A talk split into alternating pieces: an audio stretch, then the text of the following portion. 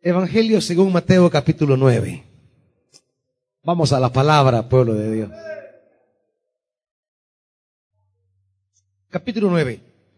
Y haga lo que le digo, hermano. Vaya a oír la palabra de la Pascua donde Dios lo movió a usted. Versículo 18 en adelante. Mateo 9, 18 en adelante. ¿Listos?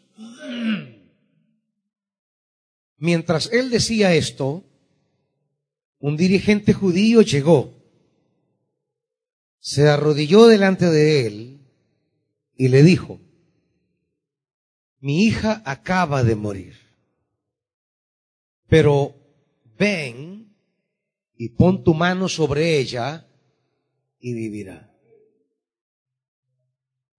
Jesús se levantó y fue con él acompañado de sus discípulos. En esto, una mujer que hacía doce años padecía de hemorragias, se le acercó por detrás y le tocó el borde del manto. Pensaba, si al menos logro tocar su manto, quedaré sana. Jesús se dio vuelta, la vio y le dijo, ánimo hija, tu fe te ha sanado. Y la mujer quedó sana en aquel momento.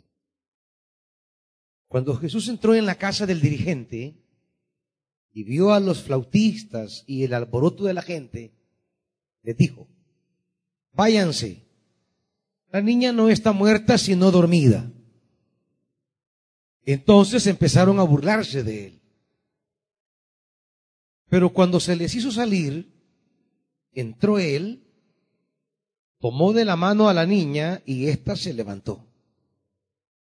La noticia se divulgó por toda aquella región. Padre, aquí está tu palabra. Esta escritura que animada por el Espíritu da vida y aquí estamos nosotros. Hay realidades que se han muerto. Hay cosas que están a punto de morir. Hay sufrimientos largos. Hay quebrantamientos enormes. Pero aquí estamos con fe ante tu palabra. Padre, asístenos una vez más con tu palabra, con tu gracia y con tu poder. Porque es todo lo que tenemos.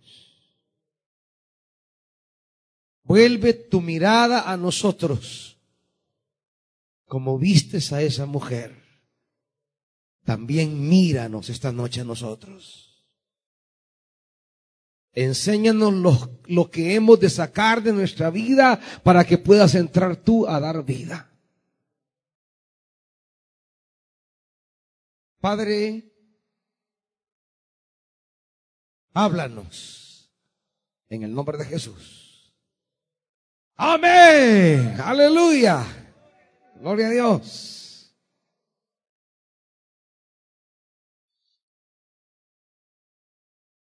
Este es un relato que en los tres evangelistas sinópticos, Mateo, Marcos y Lucas, recogen en el mismo orden. Es un, un milagro, son dos milagros entrelazados, dos mujeres, las que necesitan la gracia y el poder de Dios. Y unos agregarán más detalles que otros. Marcos, por ejemplo, es mucho más extenso en la narración. Tiene mucho más interés en este milagro particular que, que otros evangelistas. Mateo lo ha recordado dentro de ese conjunto de hechos maravillosos que Mateo quiere plantear como obras poderosas del nuevo Moisés, de aquel que ha venido a restaurar a Israel, que es Jesús. Hablamos de un padre que intercede por su hija muerta y hablamos de una mujer que tiene una iniciativa que termina provocando en ella la liberación de una incomodidad de hace 12 años.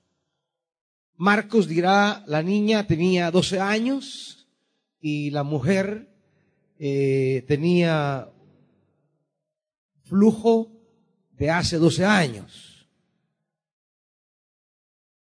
12 años es la edad en que una mujer en Israel tenía ya posibilidades de ser tomada como mujer. 12 años representa entonces esa, esa, esa faceta en que la mujer puede aspirar ya a un estatus, a una dignidad, a una posición, poder ser ya persona en el entorno social, cumplir ciertas tareas, responsabilidades para el Israel. El hombre lo hará a los 14 años. Es más, 14 años es la edad normal en que un israelita se casaba. ¿Verdad? Es una cosa, entendible en aquel contexto. No es que porque así era en el mundo de la Biblia, así va a ser usted, jovencito. ¿Verdad? Si usted ahorita en este contexto, que es muy diferente, a los 14 años, eh, todavía, quizás no sabe firmar todavía. Son cosas culturales. Pero ahí están los dos casos. Primero, un padre que se nos dice en el 18, que es un dirigente judío. Esa es la identificación que nos da Mateo. Otros evangelios dirán que es un principal de la sinagoga llamado Jairo. Pero le interesa a Mateo destacar que es una de las personas notables en la dirección de Israel. No sabemos si es un miembro del Sanedrín, como lo era Nicodemo. Eh, no sabemos si es un personaje de ese estatus. Pero si dice dirigente judío, está hablando de una persona encargada de los asuntos principales de Israel.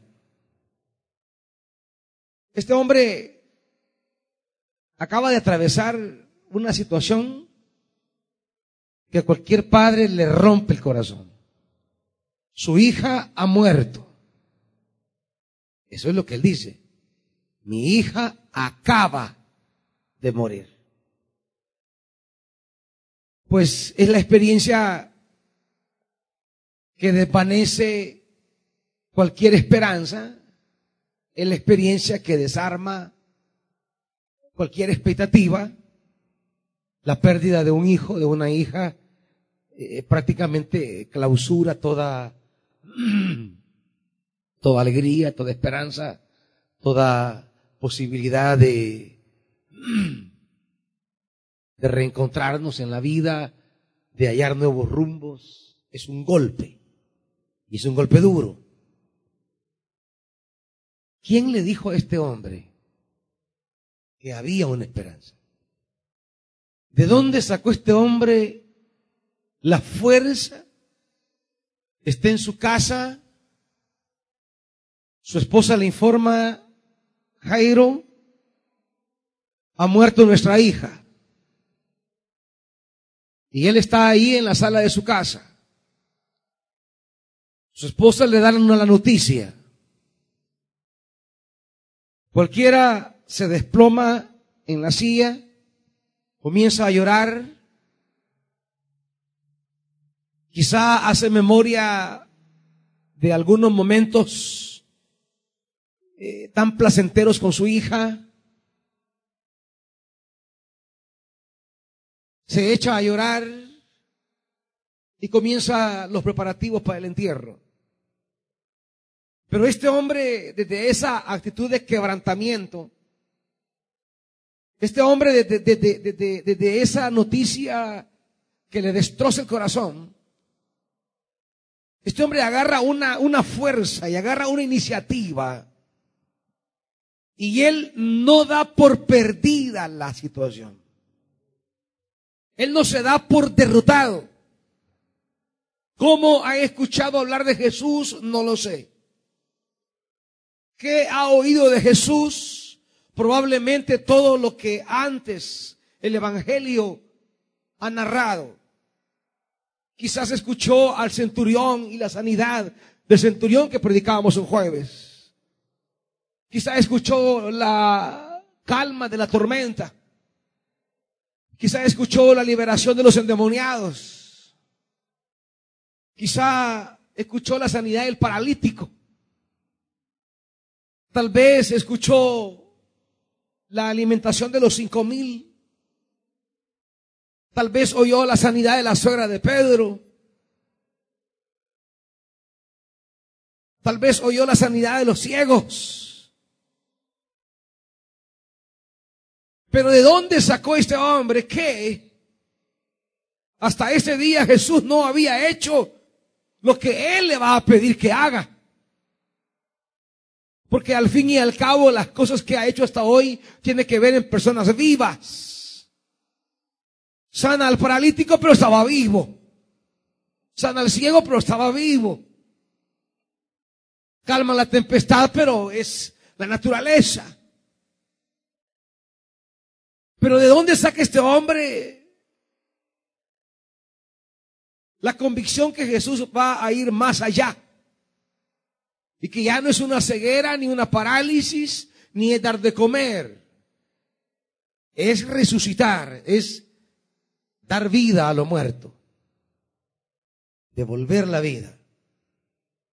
Dar vida otra vez. ¿De dónde este hombre saca ese coraje? No lo sé.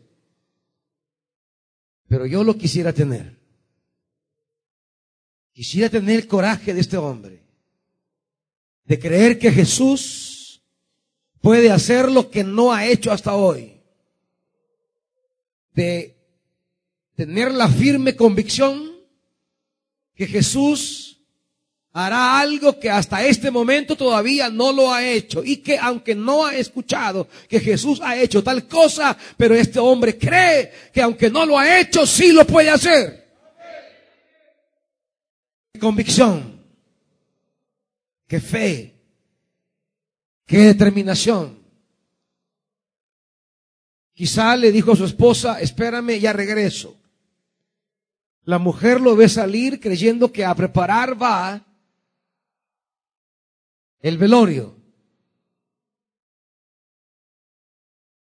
Tardó en regresar, seguramente.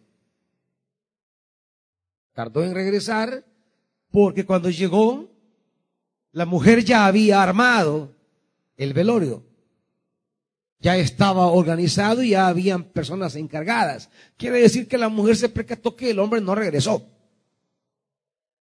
Ha de haber dicho, ¿y este qué se hizo? ¿Y este para dónde agarró? Quizás creyó que la decepción agarró para, para, para, para la playa. A buscar un chupadero en la playa. Creyó que de la decepción quizás se fue a caminar y a deambular por algún lugar ahí. Ella decidió tomar las cosas por su cuenta y preparar todo el velorio. No se imaginaba ni lo que estaba pensando el esposo, ni se imaginaba a dónde él había ido, ni se imaginaba a quién traería a casa. La fe de este principal judío es una fe temeraria. Es una fe, no sé de dónde la sacó. De seguro él nunca escuchó hablar a Jesús, pero quizás sí escuchó lo que la gente decía acerca de Jesús. hablar de lo que Jesús hace siempre es importante, hermanitos. Dar testimonio de lo que Dios hace siempre es necesario porque usted no sabe la fe de quién se va a despertar por su testimonio. Y no hablar solo aquí. Hay que hablar en el trabajo. Cuéntele a otro lo que Dios ha hecho por usted. Cuéntele a otro lo que Jesús puede hacer. Cuéntele a otro las cosas que han ocurrido en su vida. Porque usted no sabe si aunque alguien no vaya a la iglesia ni escuche la predicación, usted no sabe si ese testimonio que usted le da será la semilla de fe que va a despertar a esa persona para buscar a Dios en la hora de la crisis. Él va a recordar su palabra. Él va a recordar su testimonio. Él recordará lo que usted le narró. Esa palabra de testimonio se insertará, se inyectará en él y quedará allí como palabra durmiente. Y un día esa palabra se va a despertar. Va a cobrar vida esa palabra. Y va a dar fruto y habrán cosas grandes y maravillosas. Este dirigente judío quizás preguntaba acerca de ese hombre. Era dirigente, tenía que informarse de lo que estaba ocurriendo. A saber cuántos reportes recibió y, cuántas cosas decían que hacía y a cuántas personas sanaba y a cuánta gente trataba y con quienes se llevaba. Y, aunque la dirigencia eh, de los judíos ya habían prácticamente despreciado a Jesús, ya habían condenado a Jesús. Eh, en todo lo que hemos venido leyendo y los que están estudiando ya el Evangelio de Mateo, se dan cuenta pues de cómo eh, los maestros y los principales de, de Israel estaban ya desarrollando una una, una visión negativa acerca de Jesús y lo seguirá diciendo Mateo de aquí en adelante. Eh, por eso dice en el mismo capítulo 9, usted puede leerlo, eh, ya, ya habían tildado a Jesús de qué? En el capítulo 9, versículo 3. ¿De qué, hermanitos? De blasfemo. Ya, ya había una, diríamos, una, una sentencia religiosa sobre Jesús. Este hombre es un blasfemo. Él, como dirigente judío, pues ya había escuchado de él y ya sabía lo que la dirigencia judía pensaba acerca de este hombre. Es un blasfemo.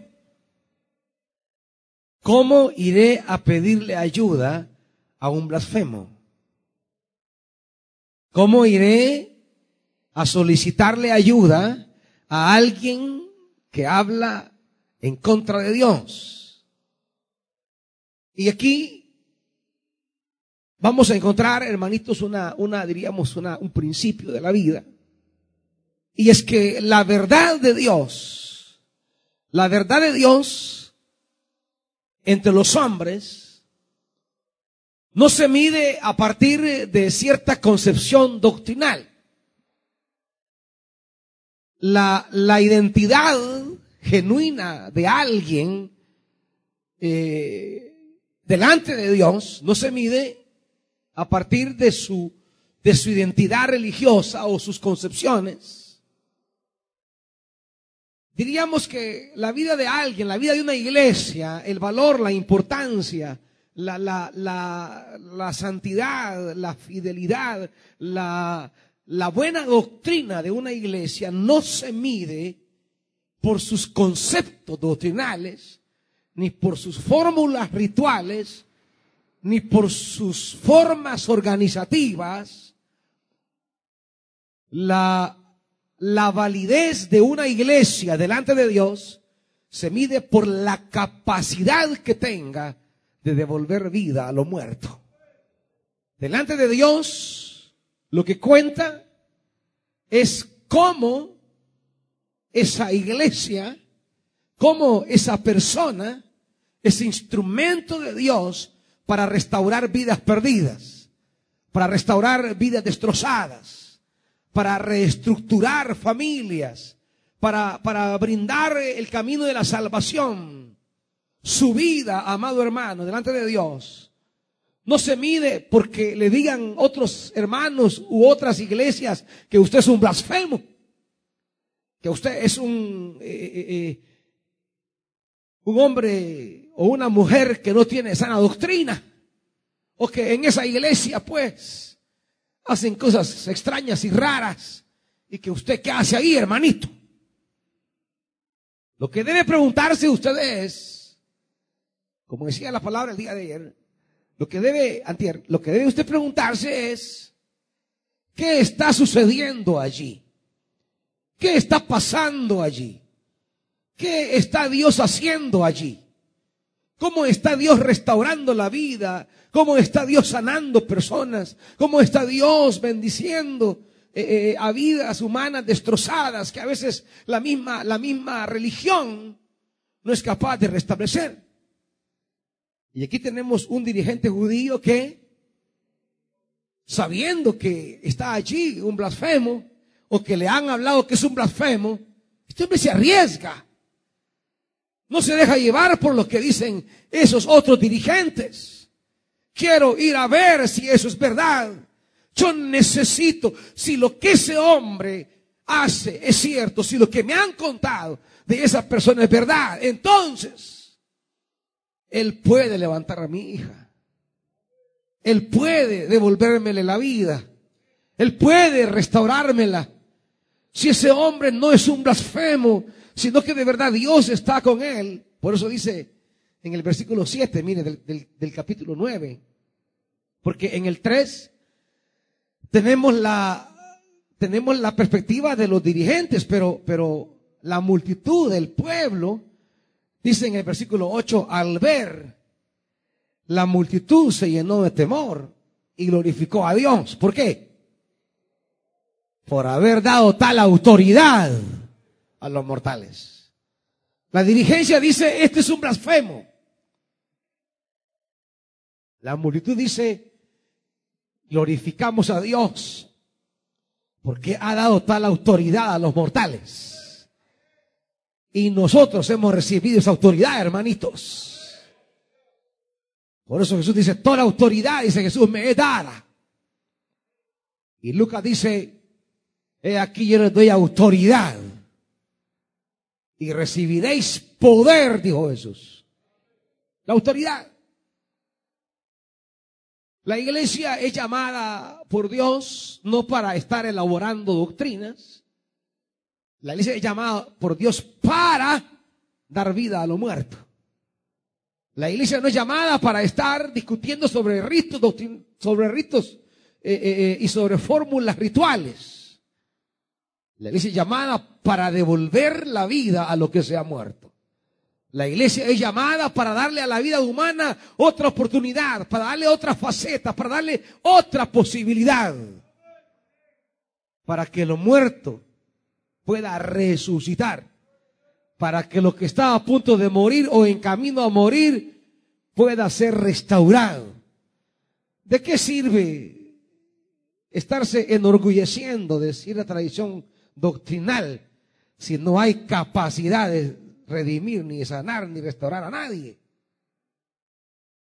Si, si no hay capacidad de crear un puente entre, entre el mundo y la iglesia, y que el mundo encuentre en la iglesia ese lugar de restauración, de vida y de paz.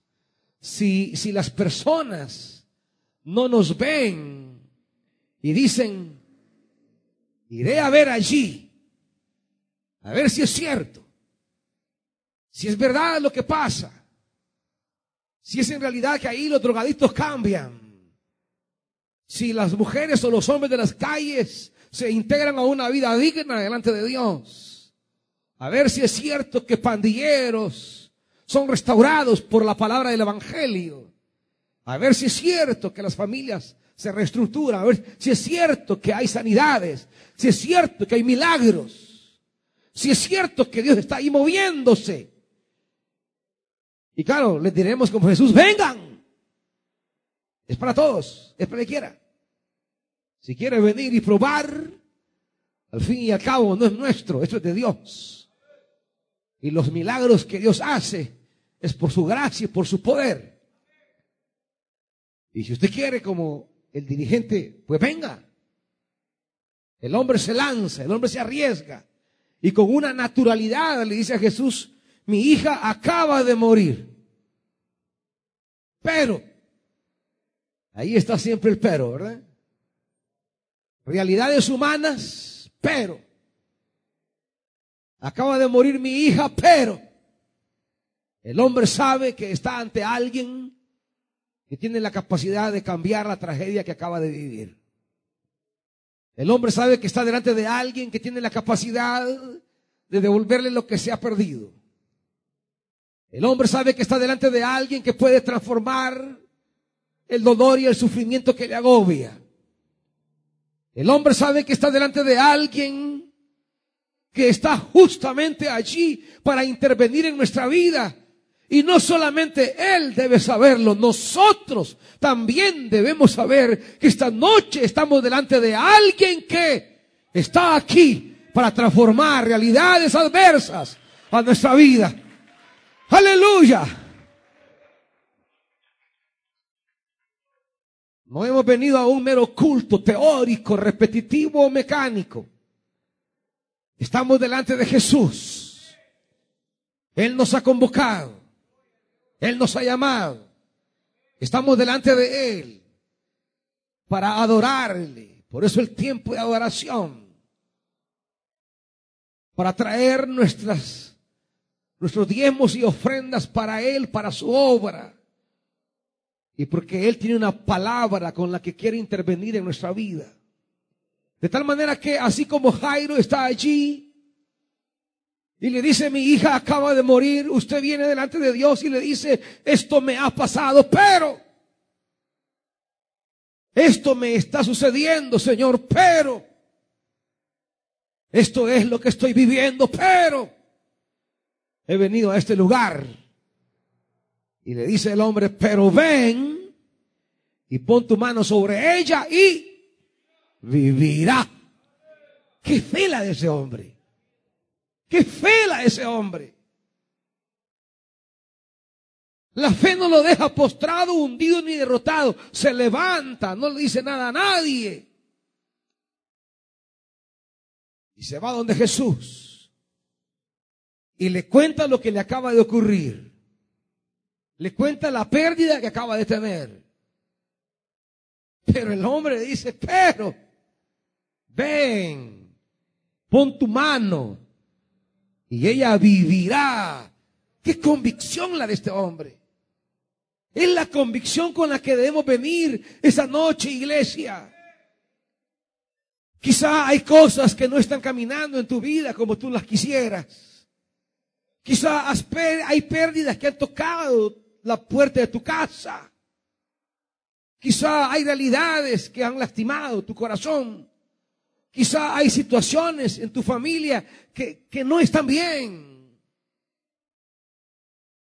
Pero no te quedes sentado ni derrotado, ni, te, ni, ni asumas la derrota como voluntad de Dios a tu vida.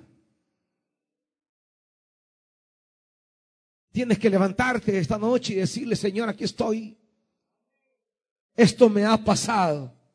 Pero si tú pones tu mano esto volverá a vivir. Si tú pones tu mano, hoy sanaré. Si tú pones tu mano, esa puerta se abrirá. Si tú pones tu mano, tendré paz. Si tú pones tu mano, voy a recuperar lo que se perdió. Si tú pones tu mano, yo sé que habrá allí, Señor, una, una puerta que se abrirá este hombre tiene esa convicción. Parece una locura, definitivamente.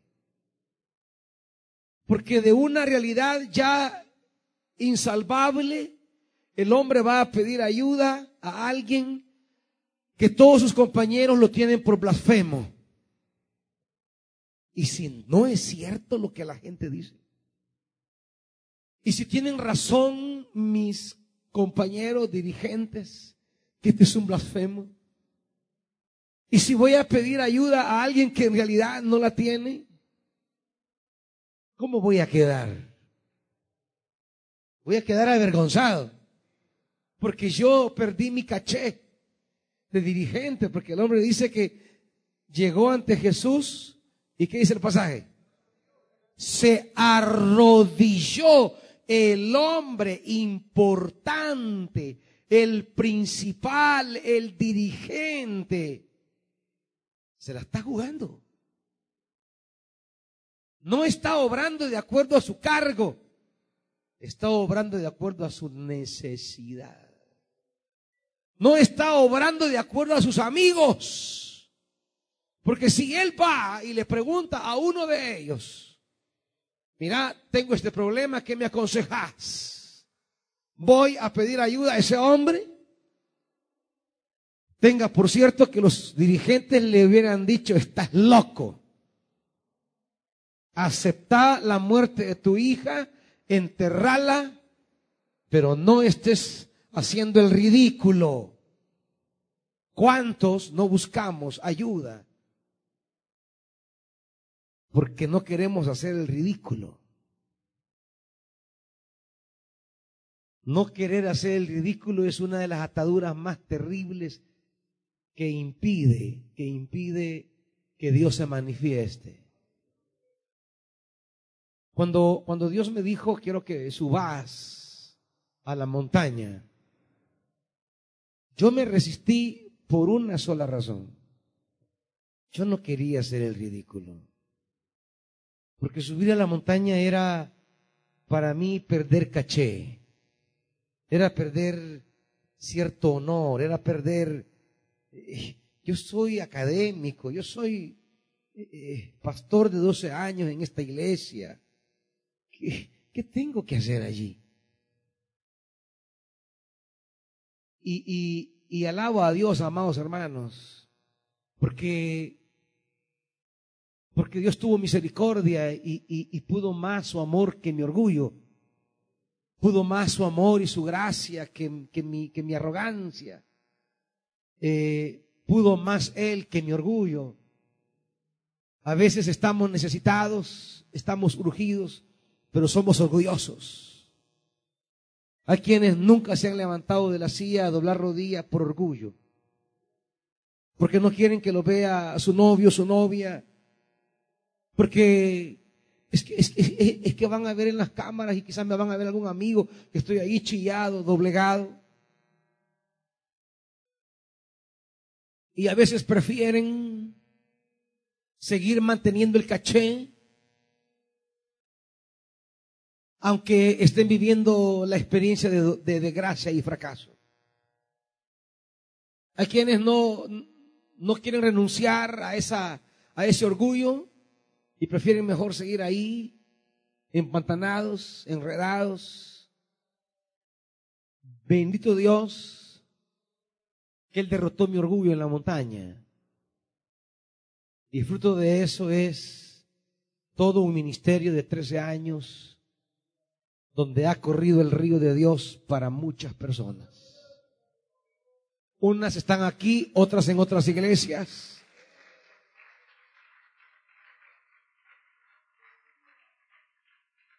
Otra semilla cayó en tierra que no era, pero ya no es problema nuestro. Nuestro problema es testimoniar, anunciar, dar la palabra. Cada quien sabrá qué hacer con la palabra que recibe y llevar tiempo de esperanza a nuestros jóvenes, a nuestros niños. Es el fruto de eso. Se quebrantó el orgullo y se abrió paso a la vida. Y eso es la historia de mi ministerio. Pero ¿cuántos de ustedes el orgullo puede más? ¿Cuántos de ustedes la arrogancia puede más, la soberbia puede más. Este hombre nos enseña que no importa qué tan principal sea, ante una necesidad, el Señor siempre estará ahí. Pero debemos buscarle. Él se acerca, se arrodilla y le pide y le cree. Ven pon tu mano y ella vivirá. Y Jesús dice 19, se levantó, fue con él acompañado de sus discípulos. Y mientras él va hacia, hacia la casa de, de este principal judío, se inserta otra historia. Mientras él camina hacia ahí, dice, en esto, en todo eso que estaba pasando, había ahí una mujer que hacía 12 años padecía de hemorragia, se le acercó por detrás y le tocó el borde del manto. Mateo resalta más que la identidad de la mujer, resalta el sufrimiento de la mujer. La mujer traía una pena de 12 años. 12 años con ese malestar. Si usted, hermanita, los tres días de menstruación la, la, la matan, y alguno dice, seis días son los míos y me cae mal. Y cuando por algún motivo ha pasado diez días, usted ya hasta que se muere. Y cuando alguno tiene un mes, ya se aflige, porque es algo grave. Y si ya son tres meses, usted está ya abatidísima. Y usted sabe todo lo que implica en términos de, valoración personal eso. Solo hablemos de lo personal. ¿Cómo se siente usted? Si hablamos de lo relacional, ¿cómo le impide hacer muchas cosas en, un, en una situación así? Y no me refiero solo a la intimidad, hablo de una cantidad de actividades más que usted se abstiene por el sangramiento. Y si hablamos de el estado de salud, la pérdida de sangre, todo lo que le va a provocar. Si, si eso, si, si eso le altera tanto a usted en, en, en seis días, en dos semanas, en un mes, en tres meses, ¿podría usted siquiera imaginar a esta mujer 12 años? ¿Podría usted imaginar cómo día tras día esta mujer se sentía deteriorada en todos los aspectos? ¿Cómo se sentía esa mujer consigo mismo?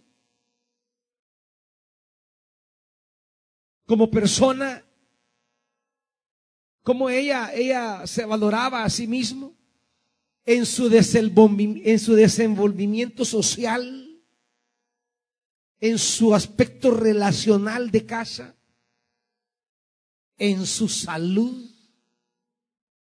Esta mujer no había muerto en 12 años, pero iba a morir. Marcos nos dirá que su situación iba de mal en peor. Marco dirá que su situación en lugar de mejorar empeoraba. Y Marcos dirá que había tocado todas las puertas de los médicos que ella conocía y nadie había podido revertir.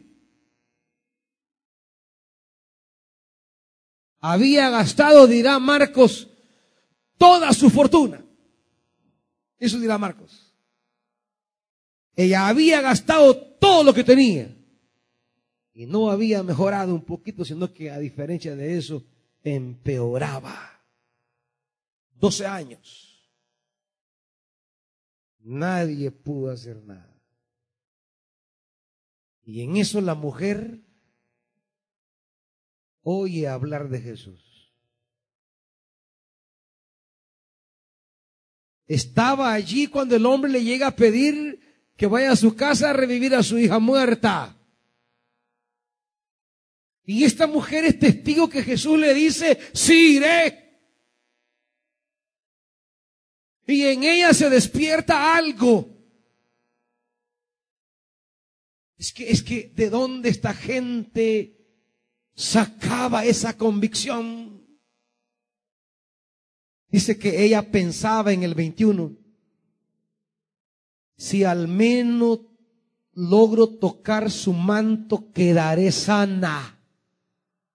Allí las orlas del manto, los adornos estaban al final del manto, ella decía, yo sé, yo sé que si toco el manto, ahí las orlas, los adornos del borde del manto, el, el, el ¿cómo le llaman? El, el, ruedo, el ruedo. Yo sé que si toco el ruedo de ese manto, ¿de dónde esa mujer sacó eso? ¿De dónde se le ocurrió eso? ¿Cómo tuvo tal fe, tal convicción como la del Padre? Pero yo sé que si tú vas y la tocas, mi hija vivirá. Yo sé que si toco el ruedo de su manto, quedaré sana. Esta noche, iglesia, es noche de tener esa fe. Esta noche diga, yo sé que si voy y clamo delante del altar, esta noche Dios me responderá. Esta noche es de decirle al Espíritu Santo, Espíritu Santo, yo quiero la fe de Jaime y la fe de esa mujer. Yo la necesito. Doce años no fueron más grandes que la fe que provoca Jesús. Doce años no son mayor que los tiempos que lleva sufriendo. ¿Cuánto tiempo tienes? ¿Cuántas semanas? ¿Cuántos meses? ¿Cuántos años? Quiero decirte, el manto de ese Jesús también está aquí esta noche. El manto de ese Jesús está aquí. ¿Sabes por qué? Porque Él reina. Mira lo que dice Isaías.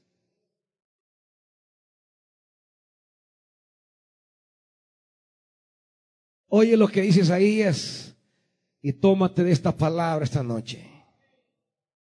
Isaías capítulo 6, versículo 1.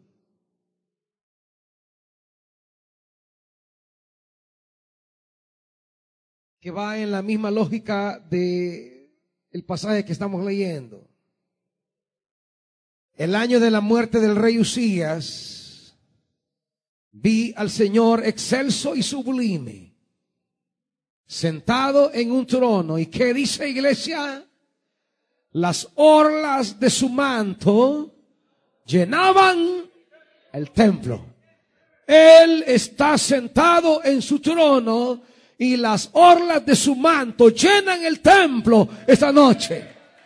Así que tócalo. Tócalo. Ten esa fe y tócalo. Puede parecer una locura quizás. ¿Cuántos habrán dicho está loca? Está loca esta mujer. Con tocarle el borde dice que, que va a sanar. ¿Cuántas iglesias critican? ¿Cuántos hermanos critican? Usted está loca. ¿Cómo cree que? Pero sabes, el Señor honra a los que le honran el Señor jamás te dejará defraudado. Nadie va a confiar en Él y Él lo va a defraudar.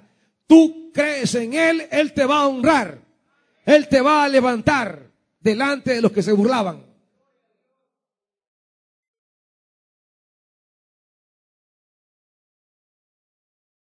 Y dice la Biblia que la mujer se atreve, toca el manto Jesús se dio vuelta, la vio y le dijo, ánimo hija, tu fe te ha sanado. Y la mujer quedó sana en aquel momento. En el momento de este día, Dios hará el milagro esta noche. Cuando Jesús entró a la casa del dirigente y vio a los flautistas y el alboroto de la casa de la gente, les dijo, váyanse. La niña no está muerta sino dormida. ¿Y qué hizo la gente? La gente empezó a burlarse.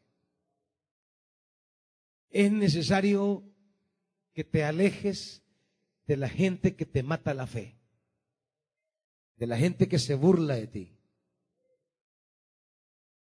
No prestes atención en tu corazón y no dejes que nadie mine tu mente con, con palabras de burla, de ironía, de sarcasmo. Jesús lo saca, la niña no está muerta, está dormida, les dijo. La gente que ha sido convocada a un velorio se mofa, se ríe, se burla. Este está loco. ¿Sabes por qué? Porque la gente está tan acostumbrada a la religiosidad y la religiosidad no hace nada nuevo. La religiosidad no es capaz de cambiar ninguna circunstancia adversa. La seguridad no revierte, la, religiosidad no revierte nada. La religiosidad no deshace nada de las obras del enemigo. La religiosidad acepta la, realidad tal como está. Más el Espíritu de Dios cambia la realidad. Para ellos la realidad es está muerta. Para Jesús está dormida y he venido a despertarla.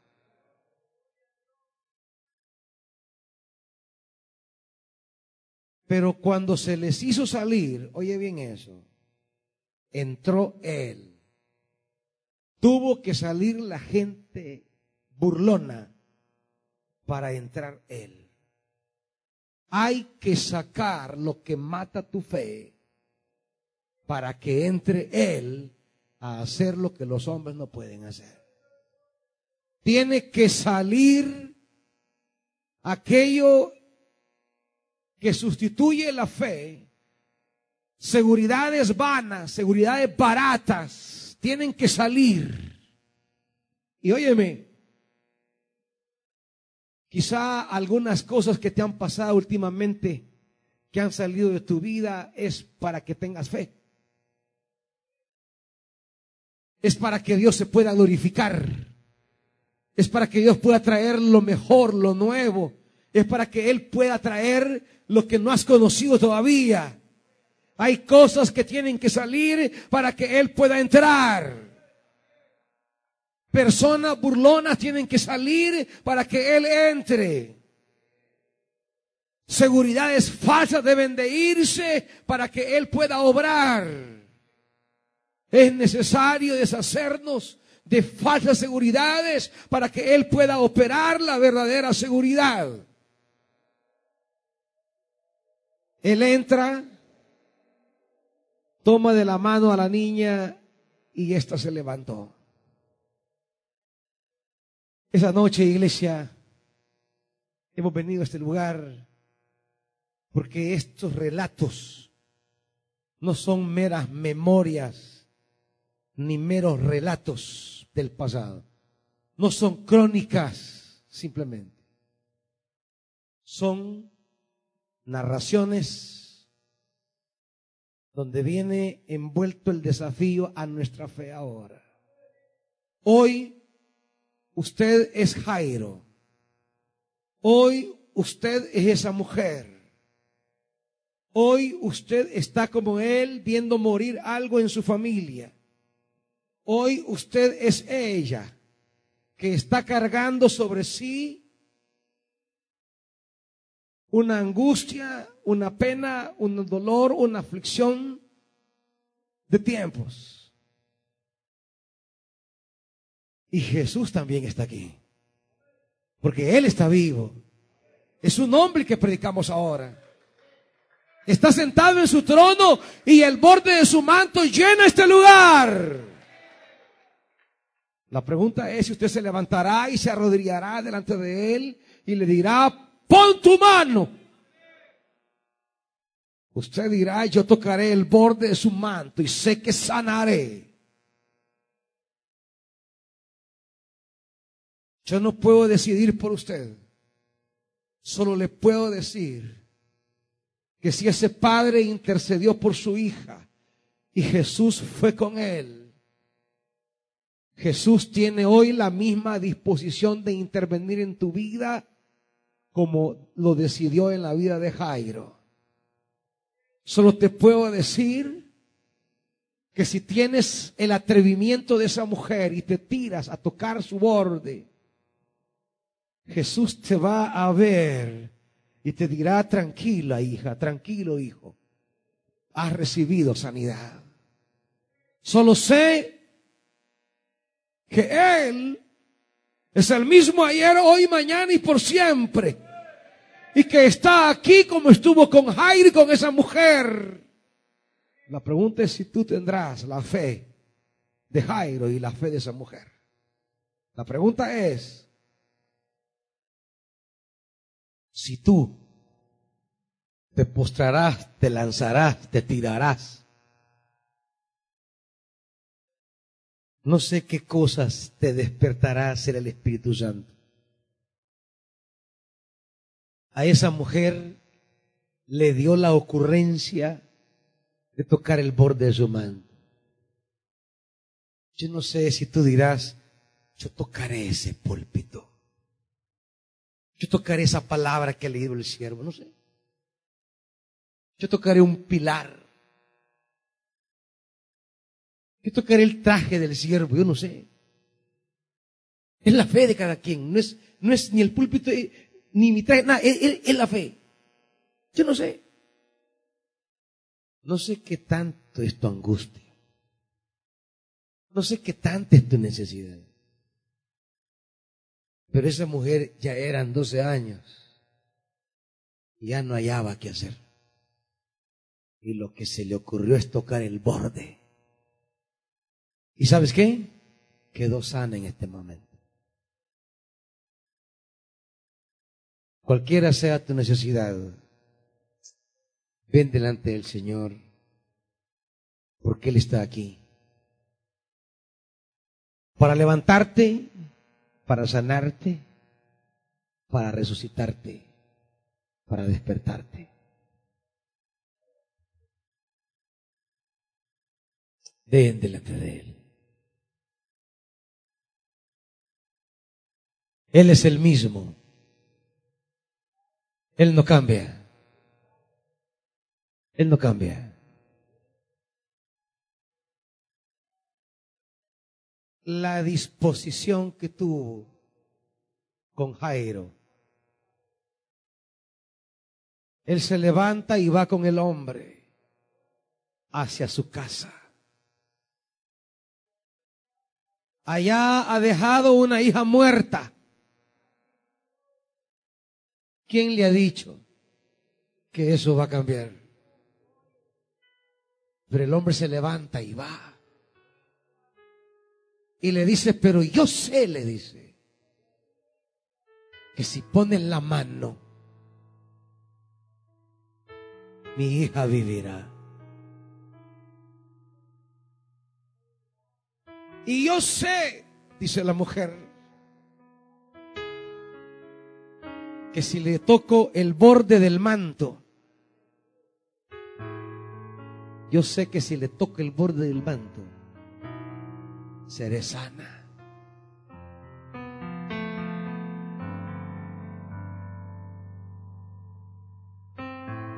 Él es el mismo. Él está aquí.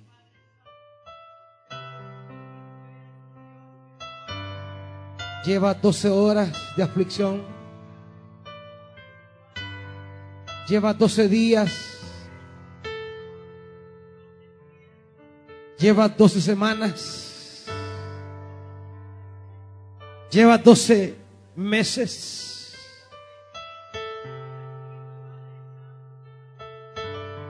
¿Cuánto llevas tú? Aquella mujer llevaba 12 años.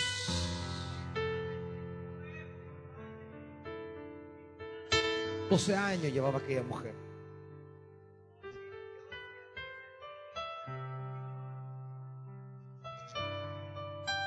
Pero un día, un día ese caminante pasó por allí.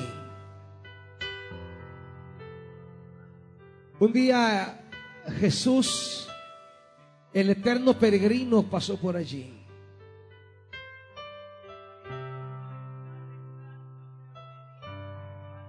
Y ese día se acabaron los 12 años. Ese día se terminaron 12 años de sufrimiento. Y ese día también la niña que iba a desaparecer a sus 12 años prolongó los años de su vida. En una mujer se acabaron 12 años de sufrimiento y en una niña se prolongaron 12 años de vida que estaban a punto de terminarse. Porque Él está aquí para tocarte o para que tú lo toques. Jesús fue llamado a tocar a aquella niña, mas la mujer decidió tocar él a Jesús sea como sea, Él está aquí para intervenir en tu vida. Puede ser una mujer o una niña, un anciano, un joven, un niño, una mujer, un hombre. Sea quien sea, Él está para todos, para el que le busca para el que le tiene fe, para el que se atreve.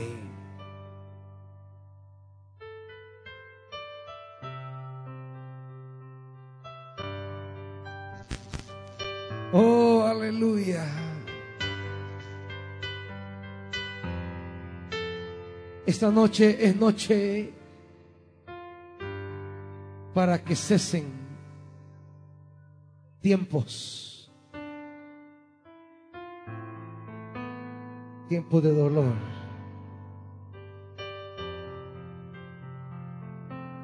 Es noche para que prolonguen días, días de vida. Tú ten fe. Él a nadie rechaza. Durante 12 años esa mujer era impura. 12 años que esa mujer había estado en un estado, en una situación catalogada de impura delante de Dios. Pero sabes qué, no importa.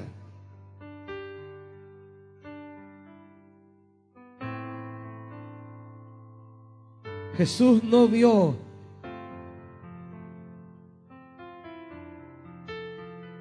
Jesús no se fijó en eso. La Biblia dice, Jesús la vio como te ve esta noche. Y te dice, tranquila hija. Tranquila hija. Tranquilo hijo. Tu fe. Tu fe. Tu fe. Tu fe. Tu fe.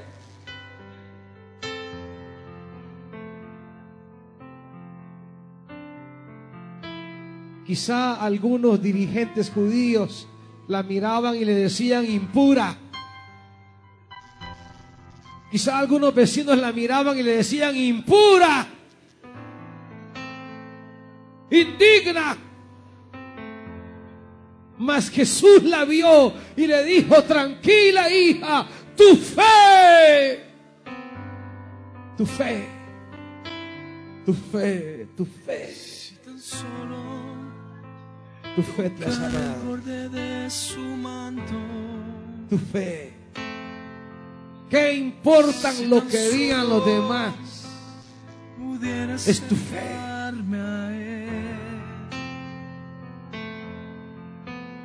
Si tan solo Es tu fe. su rostro. Es tu fe en la palabra, en su nombre. sería. Yo sé que delante de ti solo soy alguien que necesita Clama a tu Dios. maestro. Padre, esta noche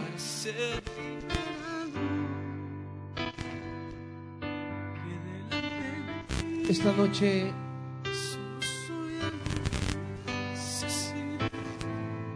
una mirada de mi Salvador. este pueblo, Dios, está delante de ti, ha venido delante de tu trono.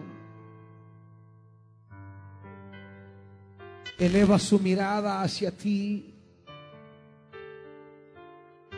Tú que estás sentado en tu trono y el borde de tu manto llena el templo.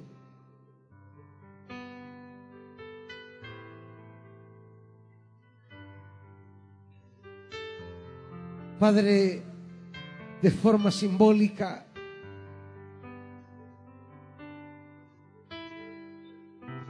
y amparados en la fe, en tu palabra,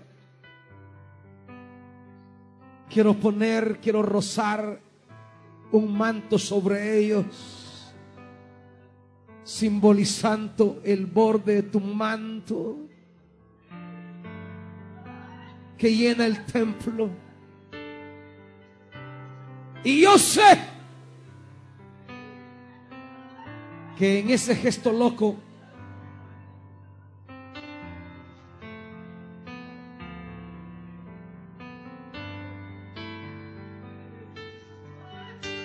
Jesús, Jesús, Jesús, no Y yo sé, Padre. yo sé. Jesús, que ese tormento termina hoy en el nombre de Jesús. Jesús, nombre sin igual. Yo sé que hoy las cosas van a cambiar. Hay momentos decisivos en nuestra vida donde esto debe terminar. Son momentos de visitación. Son momentos en los que tú entras y algo ocurre. Son momentos en los que tú pasas y la cosa no puede seguir igual. Y esta noche, Dios, yo tengo la fe, la convicción, el testimonio del Espíritu de Dios. Esta noche algo, algo se va a quebrar, algo se va a levantar, algo se va a restaurar. Que tu pueblo, Dios, no ha venido a postrarse en vano delante de ti. Que tu pueblo, Dios,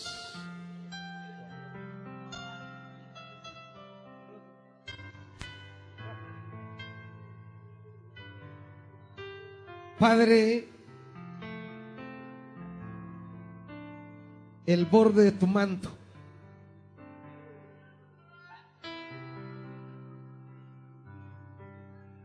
Nos tocará y seremos sanos. Nos tocará y seremos salvos. Extende. Y me ayudas.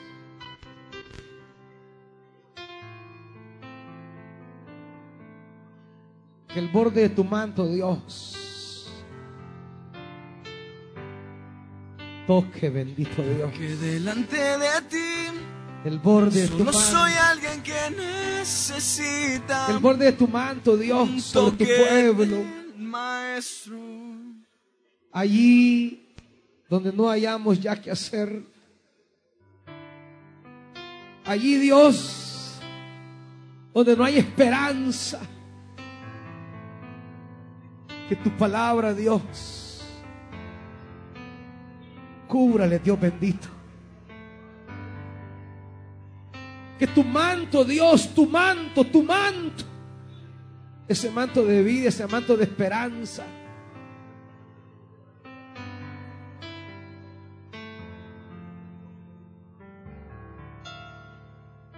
que tu manto, Dios, que el borde de tu manto, Dios, toque a tu pueblo.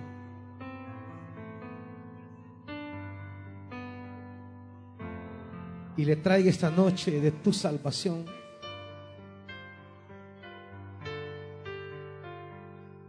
Padre, en el nombre de Jesús. Padre, en el nombre de Jesús. Quizá lo que aquella mujer hizo fue una locura. Como podrá parecer una locura a la religión. Pero esa mujer quedó sana. Y eso es lo que importa Dios. Eso es lo que, lo que necesitamos, Dios. Tu manto, Dios, tu manto. Padre, en el nombre de Jesús.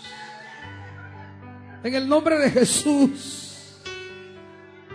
Yo sé, dice la palabra, yo sé. Yo sé, yo sé.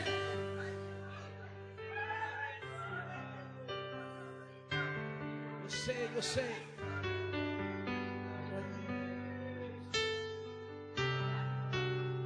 Yo sé. ¿Cuántos pudieron burlarse de aquella mujer? Pero ¿qué importaba? La mujer regresó sana a casa. Padre, en el nombre de Jesús. En el nombre de Jesús. En el nombre de Jesús, Dios.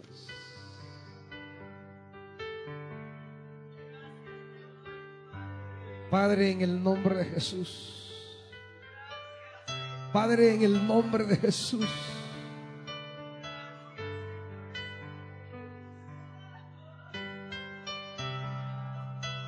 Padre, en el nombre de Jesús.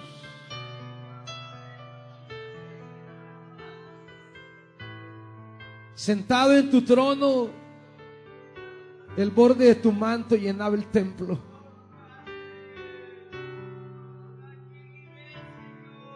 En ese borde de tu manto, esa mujer halló sanidad. Hoy venimos nosotros, Dios, creyendo tu palabra. Sabiendo que eres el mismo ayer, hoy y por siempre. Que tú no cambias. Tu palabra es eterna. Que tu amor es para siempre.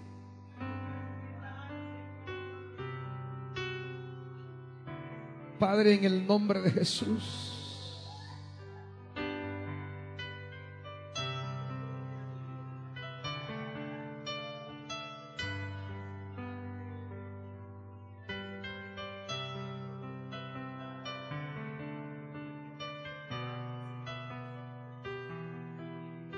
Quién iremos si solo tú tienes palabra de vida eterna? Nos abrigamos en tu manto porque allí, bajo tus alas, estaremos seguros. Bajo tus alas hallaremos salvación, sanidad, liberación. Bajo tu manto, Dios, esta noche se han quebrado yugos del enemigo. Bajo tu manto, Dios, esta noche se han quebrado. Se hemos deshecho en el nombre de Jesús la obra del enemigo. Bajo tu manto, Dios, esta noche se han quebrado años, meses, semanas de angustia como aquella mujer. En tu nombre, en tu palabra.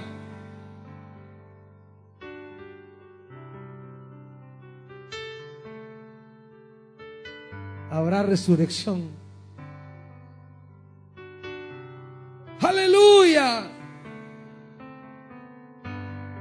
En tu nombre, Jesús.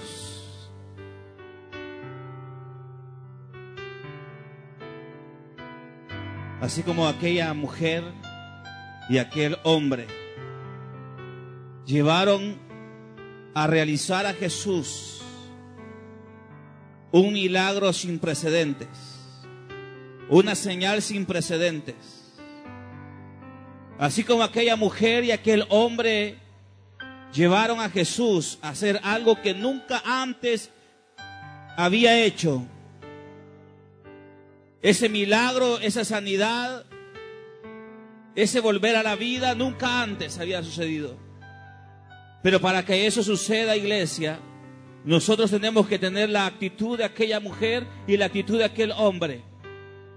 Si queremos ver cosas nuevas en nuestra vida, si queremos ver cosas que Dios nunca antes ha hecho, nosotros tenemos que buscarle como nunca antes le hemos buscado. Si queremos ver que Dios haga un, un, milagro extraordinario en nuestra vida, de la misma manera tenemos que aprender a buscarle a Él. Y en ambos milagros, Jesús y la persona tuvieron un contacto. Hubo un contacto físico. Esta noche, antes de retirarte, adoremos a Dios. Y en la adoración hacia Dios, entra en esa comunión con Él. Entra en ese contacto con Él. La mujer tocó el borde del manto de Jesús. Y Jesús tomó aquel cuerpo. Esta noche, en esta adoración, entra en esa comunión con Él. Vamos, dile eso, Dios. El Espíritu de Dios Vamos, está iglesia, adórale. en este lugar. Vamos, iglesia. El Espíritu de Dios se mueve en este lugar. Vamos, iglesia, hazlo. Está aquí para consolar. Está aquí para Vamos, dígaselo a liberar. Él. Está aquí Esta para guiar el Espíritu. divina tu vida, iglesia. Está aquí. Vamos. Muévete en mí. Vamos, iglesia, muévete. Muévete Muévete en en torno a. Jesús. Toca mi mente, mi corazón. Vamos, iglesia. Llena mi vida de tu amor. Y tú verás Muévete que Dios hará lo que Dios nunca Espíritu, antes ha hecho en muévete en mí. Dios, esta Muévete noche en mí. inicia un proceso nuevo en tu vida. mí. Noche de sanidad. Toca mi mente, mi Noche de vida. corazón. Llena Noche mi de vida restauración. de tu amor. Muévete en mí, Dios Espíritu. Tú que venías esta noche diciendo, mi familiar está tan enfermo. Tú que venías esta noche recordando lo que dijo el este médico sobre el diagnóstico, sobre tu esposo, sobre tu madre, sobre tu padre, sobre tus hijos. Tú que venías con ese diagnóstico, así como llegó aquel hombre reconociendo la realidad. Pero aquel hombre dijo, pero aquí para guiar. Si tú vienes y Espíritu tocas, volverá a vivir. Eso hace Dios esta noche en tu vida. Muévete en mí. En la vida de tu mamá, en la vida de tu padre. Muévete En tu propia vida, en tu sanidad. Toca mi mente, mi corazón. Dios lo hace Llena esta mi noche, vida iglesia. de tu amor. Muévete en mí. El Señor lo hace. Dios Espíritu, muévete en mí. Vamos, iglesia, dígaselo. Muévete en mí. Entra en, esa presencia de Dios. en mí. Esa presencia tan Toca grande mi que es mente, capaz mi de darle vida a los corazón. muertos. Llena mi De sanar de enfermedades amor. que llevan muchos años. En mí. Dios Espíritu, muévete en mí. Muévete. Padre, Dios Espíritu. cuando leemos los evangelios, ¿cuántos podemos traer a la memoria tan fácil quizás ciertos pasajes de la Escritura? Y están allí en nuestra memoria, en nuestro corazón solamente como una historia, como algo que hemos memorizado. Pero cuando nos dejamos llevar por tu palabra y cuando tu Espíritu Dios abre nuestro corazón, entonces eso deja de ser una historia y se transforma en una realidad de vida, en una experiencia personal que muchos esta noche comenzarán a vivir. Una experiencia personal a través de la palabra. Gracias Señor por tu llenura, por tu presencia. Gracias porque la Biblia, tu palabra, se transforma en vida en nosotros. Gracias, Señor. Llévanos en paz y en bien a nuestras casas. Te lo pedimos en el nombre de Cristo Jesús. Amén. Que el Señor nos bendiga a todos, hermanos. Muévete en mí, muévete en mí. Toca mi mente, mi corazón, llena mi vida de tu amor. Muévete en mí, Dios.